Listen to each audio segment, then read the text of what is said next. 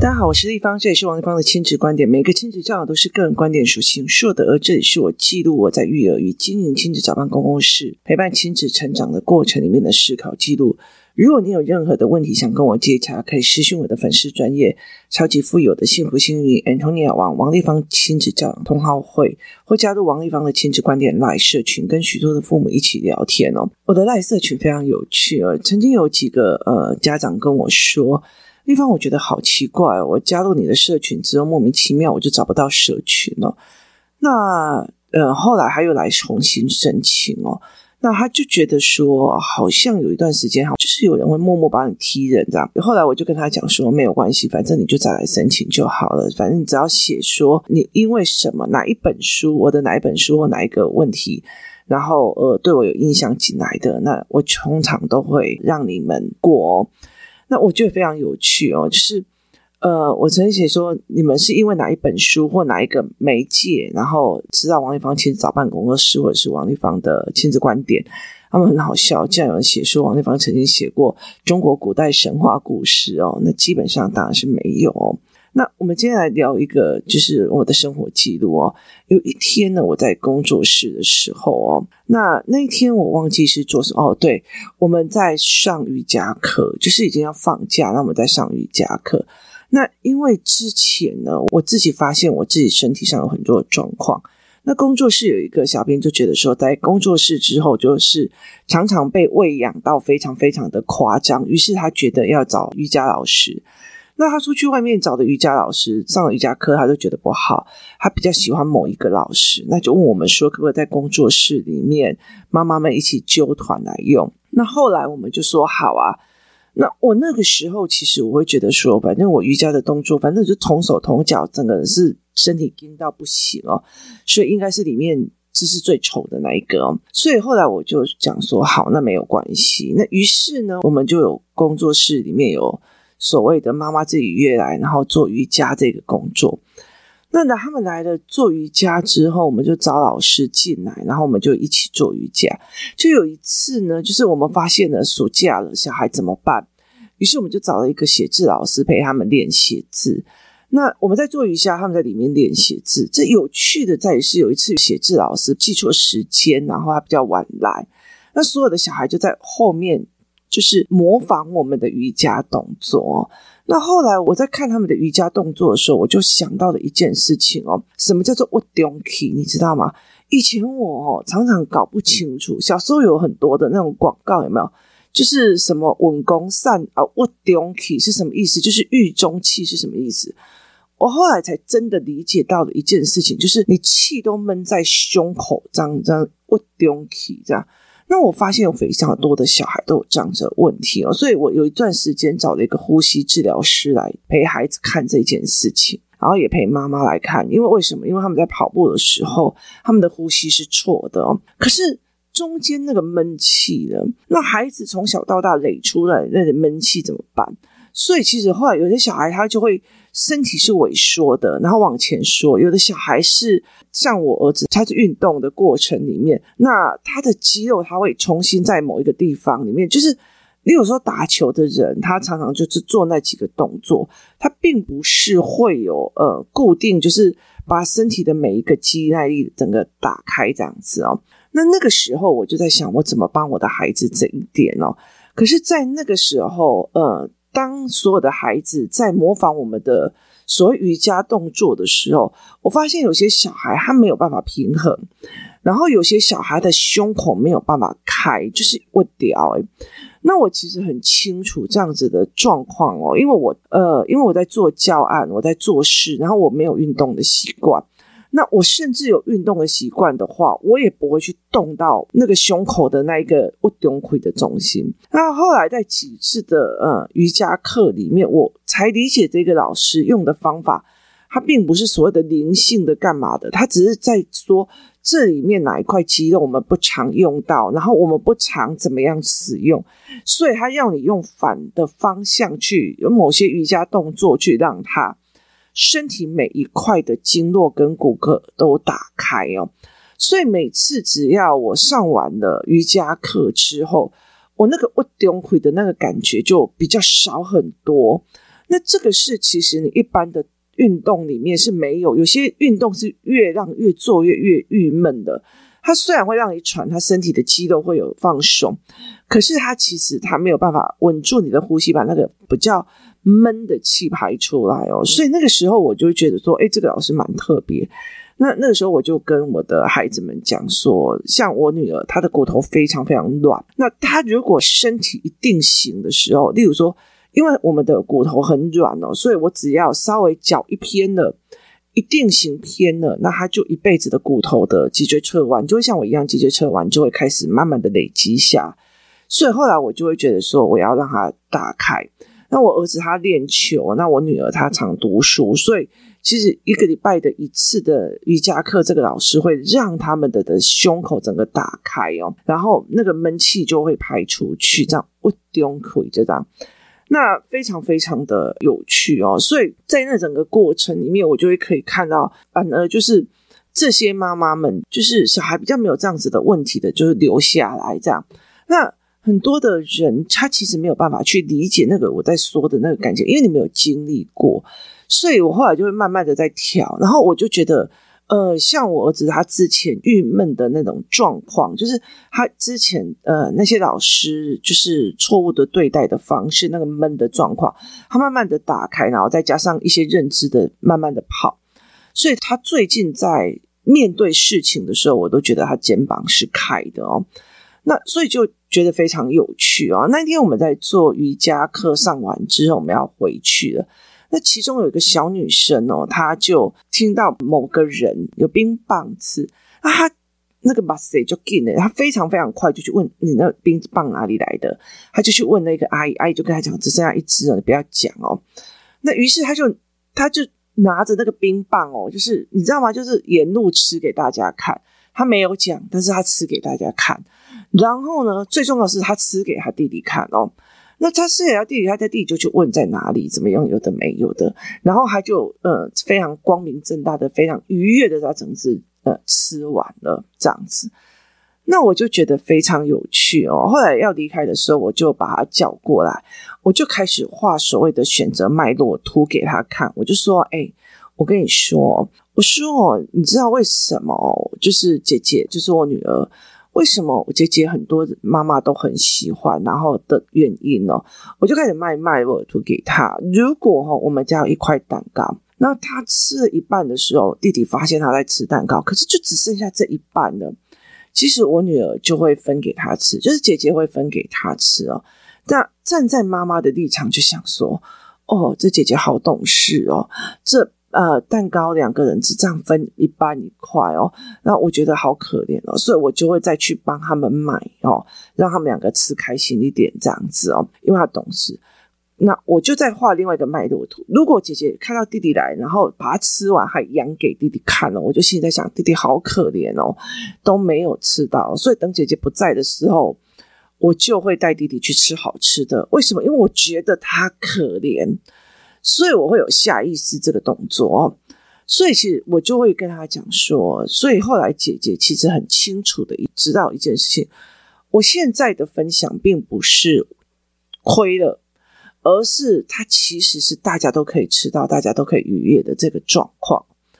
然后他就跟我讲说，这个小孩就跟我讲说，不会啊，我妈妈不会这样处理，反正呢，我有没有把它吃完，我妈妈还是会私底下带他去吃饭。我说当然会啊，因为你去上学的时候总不会你妈妈跟他饿死吧？他说对啊，所以他回来也会炫给我看。我说可是你弟弟其实常常会说这个要留给姐姐的，这个你不可以全吃完，这个要留给姐姐的，所以导致你妈妈会更疼他。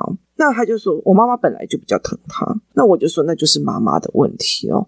可是我后来其实在在思维这件事情的时候哦，其实因为他们很清楚，像我女儿她很清楚我们的。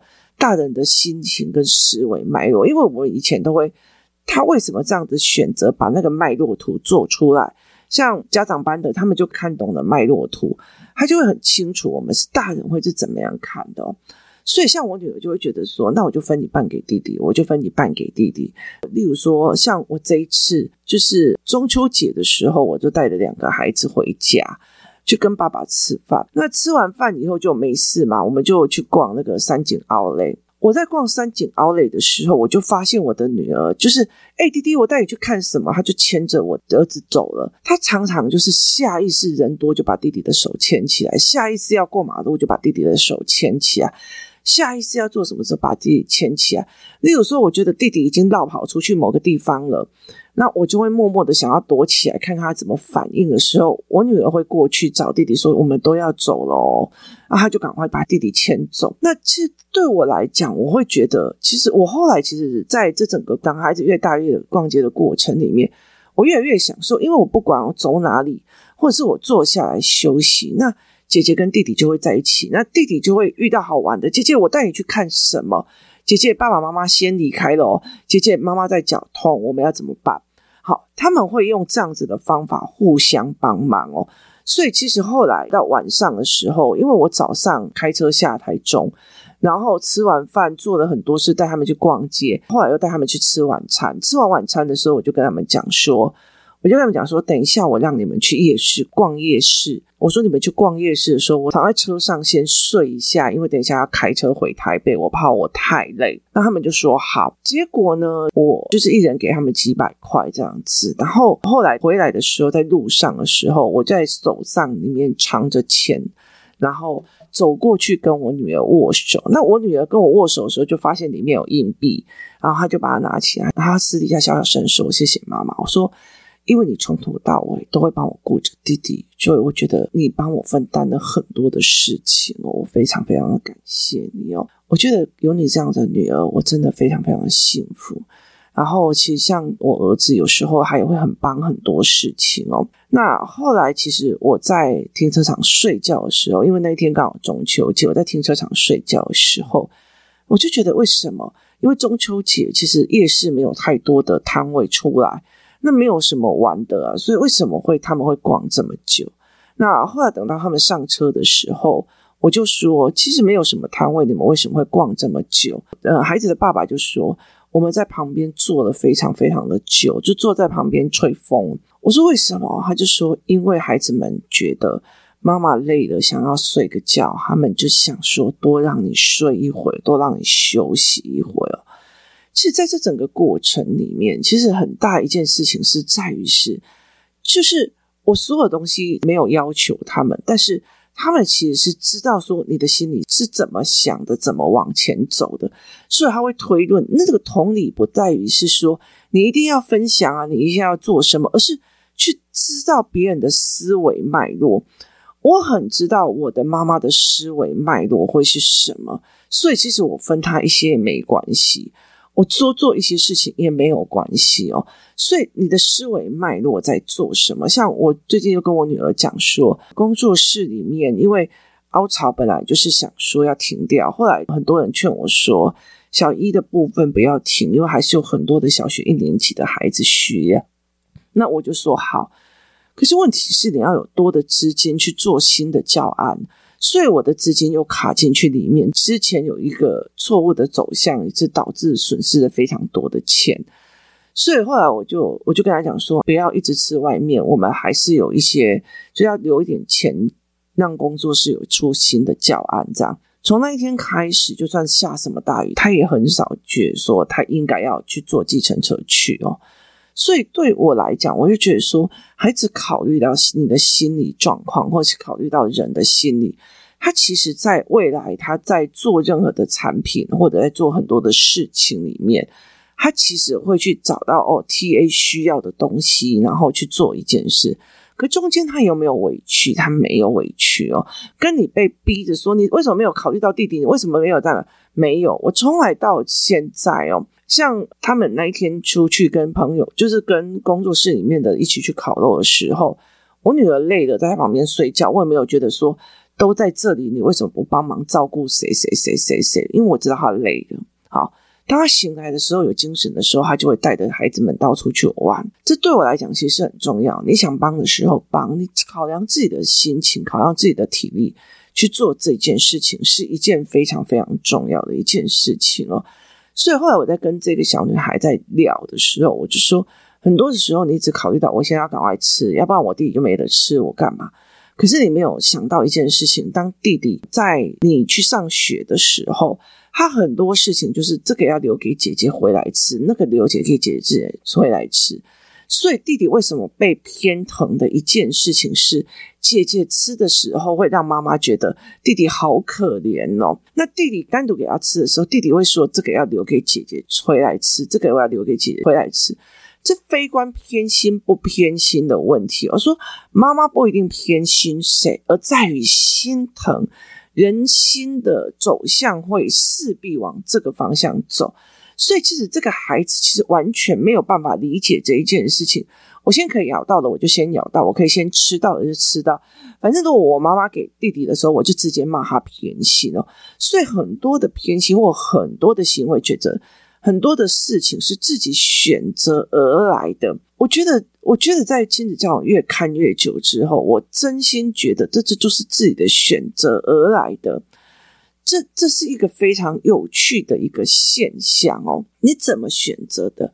你在看不起谁或者看不起人，然后你后来都会得到代价，就是觉得哦，那个小孩也不过是什么学校或怎么样，有的没有。好，那你的小孩就会觉得我妈妈要那个名校，我妈妈要那个什么重于我，所以后来会怎么演化的，是一件非常有趣的一件事情哦。所以我在。带孩子为什么会让他们看很多的心理决策？是这样子在思维的。今天如果说像我的儿子弄坏了老板的东西，好，今天如果说他没有去问，他没有去问说对不起，老板要怎么赔偿？我很抱歉。好，这个老板会想，搞 C 那干嘛要应该赢的，然后最早，就是这死小孩，这妈宝孩，这个好熊孩子跟。他闯了祸以后，对不起，老板，请问一下，我该怎么弥补？对不起，请问我该怎么赔偿？请问你可以告诉我，应该该怎么做吗？这是另外两回事哦。他给人的心理状况跟给人的那种啊，还都会这样。所以，像我的儿子有时候就说：“为什么有时候在外面你会先骂我？”我就跟他讲说：“那你记不记得我们在金门那一次，你弄坏了公共的东西，我在旁边念你骂你。”然后呢，旁边的人就说：“啊，没关系的，不要这样子的，小孩难免犯错。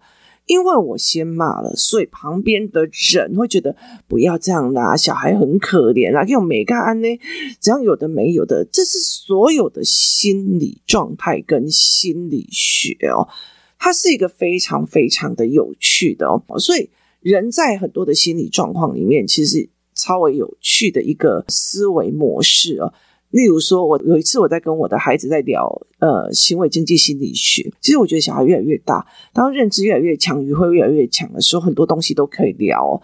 例如说，呃，我在书上看到的有一个人，例如说他去买了一个新干线的票，哦，然后离开的时候忘记取回某个东西。首先呢，他忘记取回他找回来的一千五百块日币。跟他忘记取回他一千五百块的车票，你觉得哪一个会让他最难受？哪一个会让他最难受？是忘记取回车票。为什么？因为你还要再花一千五百块去买一张你已经拥有过的东西了，所以你会觉得不舒服哦。吼，那同样一件事情在这样子哦，你出去一个地方，你丢了钱包了，那里面有五千块日币，还有一张。折得好好的放在那边的一百块的呃硬币，好，那有趣的一件事情，那个那个一百块日币是阿嬷给你的，就是硬币是阿嬷给你的，所以你把它当成幸运符放在你的包包里。当你找回来的时候，你丢了五千块日币比较难过，还是丢了那个一百块的硬币比较难过？借一百块的，就是心理学的一个行为模式哦。所以它是一个非常非常有趣的一个概念哦。我常常会跟孩子在聊这一块哦。其实，在很多的过程里面哦，人跟人之间，它都有一个心理学的一个思维模式。这个东西会决定你的一切事情哦。例如说，我给你一颗糖，然后你就觉得哦，拜托，这糖我阿嬷都有，我们才不会吃那么 low 的嘞。我们可都是吃那个很顶级的呢。好，你觉得接下来还会有人请他吃糖吗？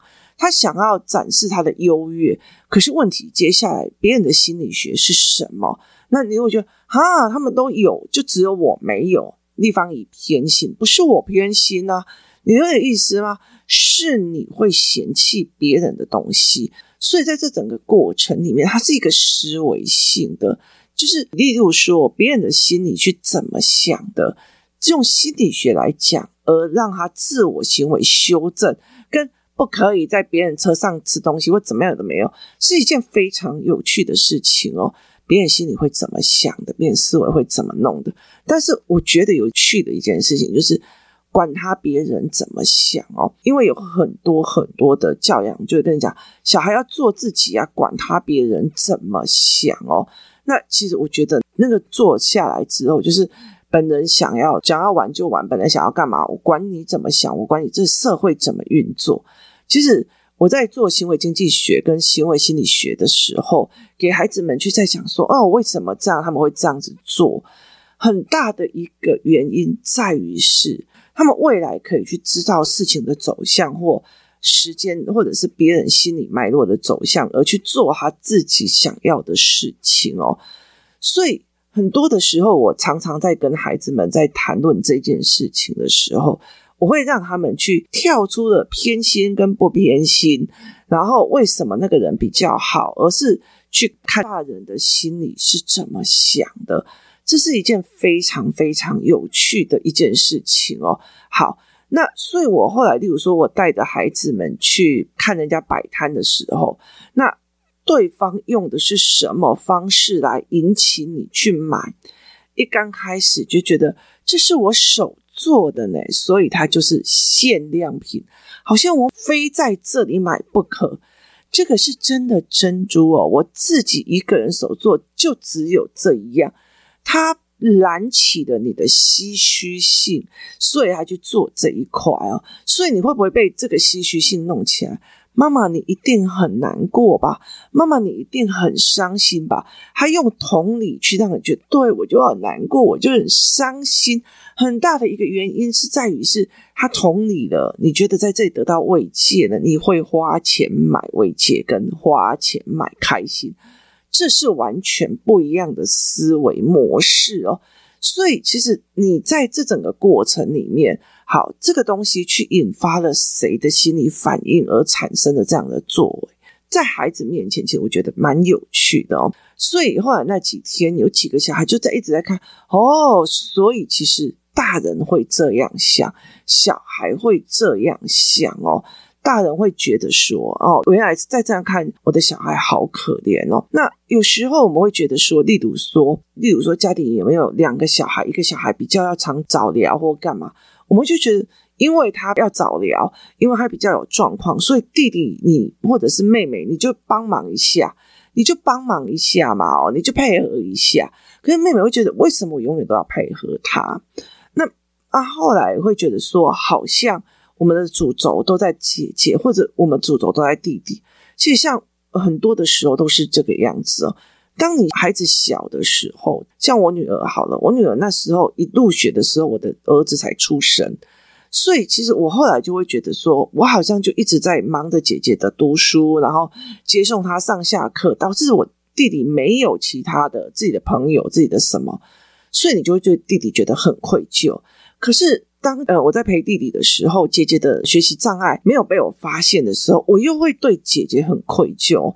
妈妈就是这样一个人，在这所谓的取舍与愧疚当中，就是赔了大的落了小的，赔了小的落了大的，大的如意的查到一个冰棒在那边吃得很开心的时候，你看到的是小的没得吃的那个委屈的表情，很扎心哦。所以其实。怎么去看懂这一件事情是非常有趣的，所以后来我就在跟这个女孩子在讲说，这不是妈妈偏心，也不是怎么样，而是在心理学里面，任何一个人都会觉得弟弟现在很可怜，姐姐还吃着冰棒在他面前献给他看，那姐姐就跟我讲说，可是这个阿姨给我的时候叫我不要讲，我说对，她叫你不要讲，但是你吃给全世界的人看哦，而且还很得意的吃给他们看哦。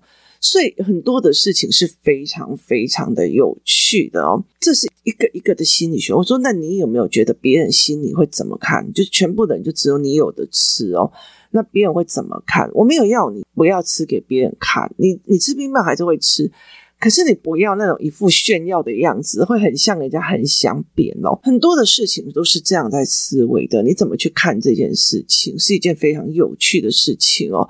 那有些人会觉得说，你怎么去带孩子去看这些？我觉得当孩子们相处越来越多的时候，你就可以去看了。我怎么样用心理学去做？我都常会用这样子。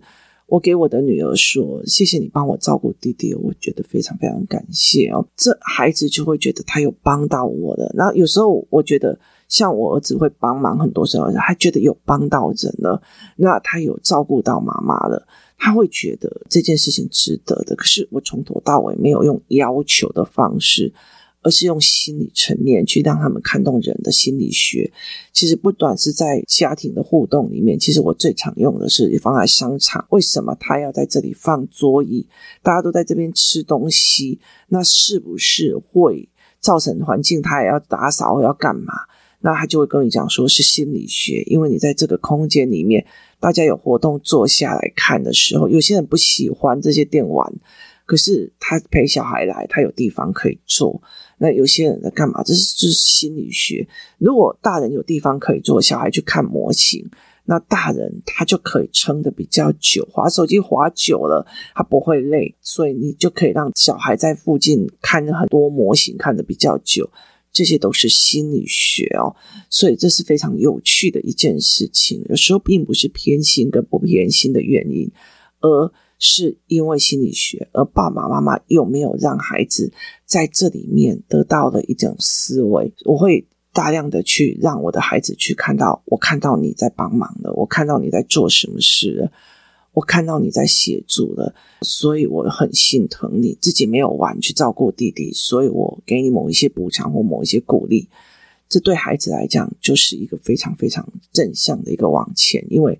未来他很多的时候，他能考虑到 TA 的状况，或者是考虑他受众的状况，他其实就有办法得到他要的，或者是传达他想要的。这是一个一个过程哦，所以他才会得到一个更好的一个境界。那你在所谓的偏心跟不偏心里面，你教的是没有，我没有偏心，我这样很公平，还是你教的是行为心理学哦？